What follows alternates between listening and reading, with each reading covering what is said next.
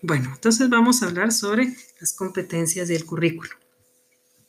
El currículum guatemalteco define la competencia como la capacidad o disposición que ha desarrollado una persona para afrontar y dar solución a problemas de la vida cotidiana y a generar nuevos conocimientos. La categoría de las competencias, según el CNB, están las siguientes. Están las competencias marco, lo que se espera que el estudiante sepa y hacer al terminar su educación. Las competencias de eje, los estudiantes integran sus conocimientos al contexto y a la vida cotidiana. Las competencias de área están ligadas a los diversos campos del saber, se entrelazan con las otras competencias para lograr la contextualización desde su área específica y las competencias de grado o enfoque pues son graduales.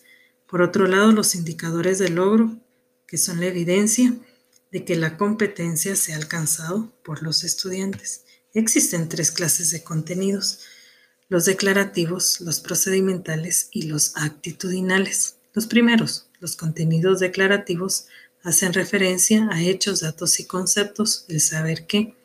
Los contenidos procedimentales hacen referencia a la actividad y al proceso, el saber cómo y saber hacer. Los contenidos actitudinales se centran en valores y actitudes, el saber ser y las fuentes de contenidos, pues en ellas se encuentran sus aportes sobre las formas de concebir la realidad y de cómo modificarlas. Entonces, el currículum centra su enfoque en la persona humana y en su capacidad de desarrollo.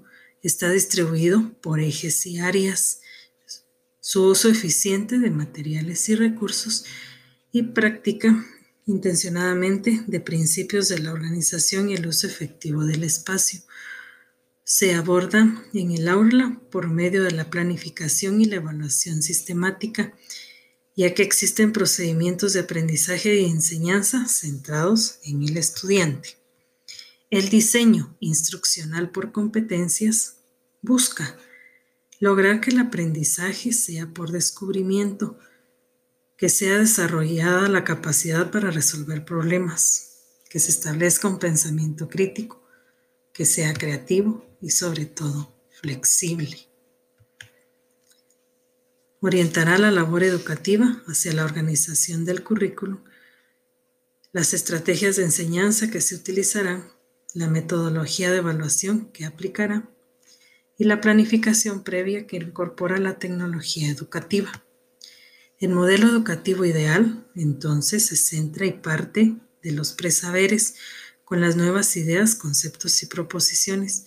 Utiliza herramientas metacognitivas como el trabajo colaborativo para desarrollar las competencias, el aprender a ser, aprender a conocer, aprender a hacer, aprender a vivir juntos y aprender a emprender para desarrollar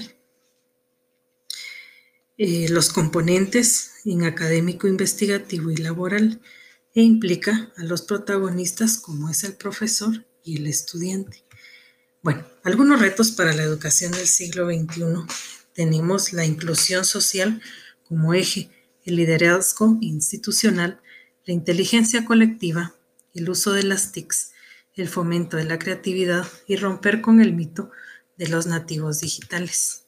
También está la importancia de la educación emocional, la cooperación necesaria entre familia, escuela y comunidad, que exista una integración entre estos tres componentes, el liderazgo sin burocracia, la nueva ecología del aprendizaje, el desarrollo de competencias, la interacción sobre los contenidos, evitar la ansiedad tecnológica, entre otros muchos retos que tenemos para el siglo XXI. Entonces, como estamos trabajando con competencias, se espera entonces que el alumno conozca, haga, sea y conviva.